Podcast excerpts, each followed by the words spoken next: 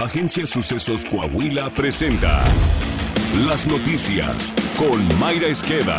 La noticia en síntesis. Esto es lo más relevante para empezar.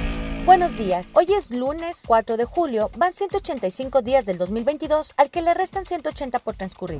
Nacional. La falta de claridad en el gasto y la rendición de cuentas a medias por parte de Pemex y la Secretaría de Energía han alimentado las especulaciones sobre el monto de sobrecosto que acarreará la refinería Dos Bocas cuando termine su construcción y su periodo de pruebas. Según Bloomberg, dicho proyecto costará al país más del doble del monto dado a conocer inicialmente por las autoridades de la 4T, pasando de 8 mil millones de dólares a 18 mil millones de dólares. Según una investigación de la revista Proceso, Pemex textó los montos de cada uno de los 156 contratos relacionados con dicha refinería y no publicó los convenios modificatorios a estos contratos, los cuales aumentaron los montos contratados hasta 14 veces. De acuerdo al reconocido semanario en la revisión de cuenta pública 2020, la Auditoría Superior de la Federación hizo la labor de verificar una muestra de 86 contratos de la refinería de Dos Bocas, pero no dio información sobre los otros 70 contratos disponibles en versión testada en el portal PTI-ID. Además, la revisión que la Auditoría Superior de la Federación ha hecho pública hasta el momento se limita a las erogaciones de 2020, dejando un hueco de información para 2021, año en el que se ha reportado el mayor gasto para dos bocas.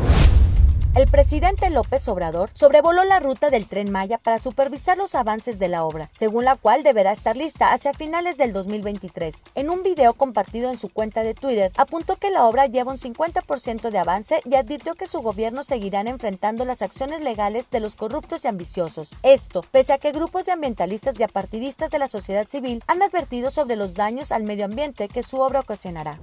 Seguridad. Este fin de semana continuó la ola de sangre en Zacatecas. Cinco muertos y dos heridos dejó un ataque armado que se registró en un bar en el municipio de Fresnillo. Mientras tanto, momentos de tensión en Uruapan, Michoacán, cuando hombres armados realizaron bloqueos en las carreteras, quemas de vehículos empresariales y detonaciones de explosivos. Según saldos preliminares, inicialmente hubo una decena de automotores incendiados en dos municipios michoacanos. En la disputa con las llamadas autodefensas, hubo después la retención de siete unidades más en Uruapan, que los grupos armados usaron para bloquear realidades e incendiarlas. En Sonora, la detención de un capo criminal desató enfrentamientos entre sicarios y las fuerzas del orden. Grupos armados tomaron los accesos a tres municipios del desierto de Sonora en la carretera interestatal que conduce de Santa Ana a Sonoita, frontera con Lukeville, Arizona, corredor de trasiego de droga y de personas.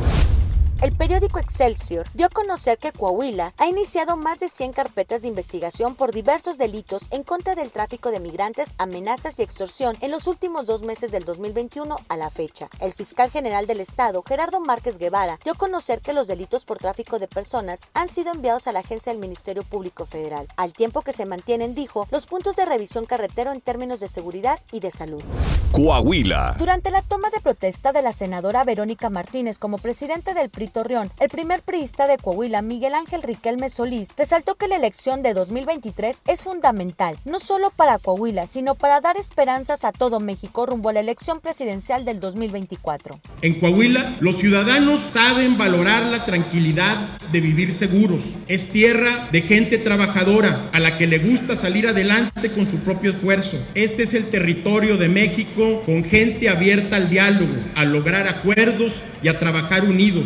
Por eso en esta tierra el discurso del odio y la división se topará con el voto razonado de los coahuilenses. El discurso que abraza el crimen y ataca al que trabaja y produce es el discurso de la amargura y del resentimiento. En Coahuila este se topará con la cultura del esfuerzo y la grandiosa aspiración de cada día ser mejores. Que lo sepa todo México. En Coahuila no vamos a negociar ni a jugar con el destino de nuestro estado. Saltillo. Al poner en marcha el programa de mejoramiento de vivienda en el área rural, que forma parte del primer maratón de obras Saltillo nos une, el alcalde José María Frastro Siller refrendó su compromiso de apoyar a las familias del campo a través de múltiples acciones que mejoran su calidad de vida. En el ejido Guadalupe Victoria, Chema Frastro destacó que a través de ese programa se construirán 322 techos de concreto para beneficiar a igual número de familias. Dijo que se trata de una importante cifra y que este apoyo es en respuesta a las peticiones que le han hecho en las comunidades rurales del municipio. Está usted bien informado.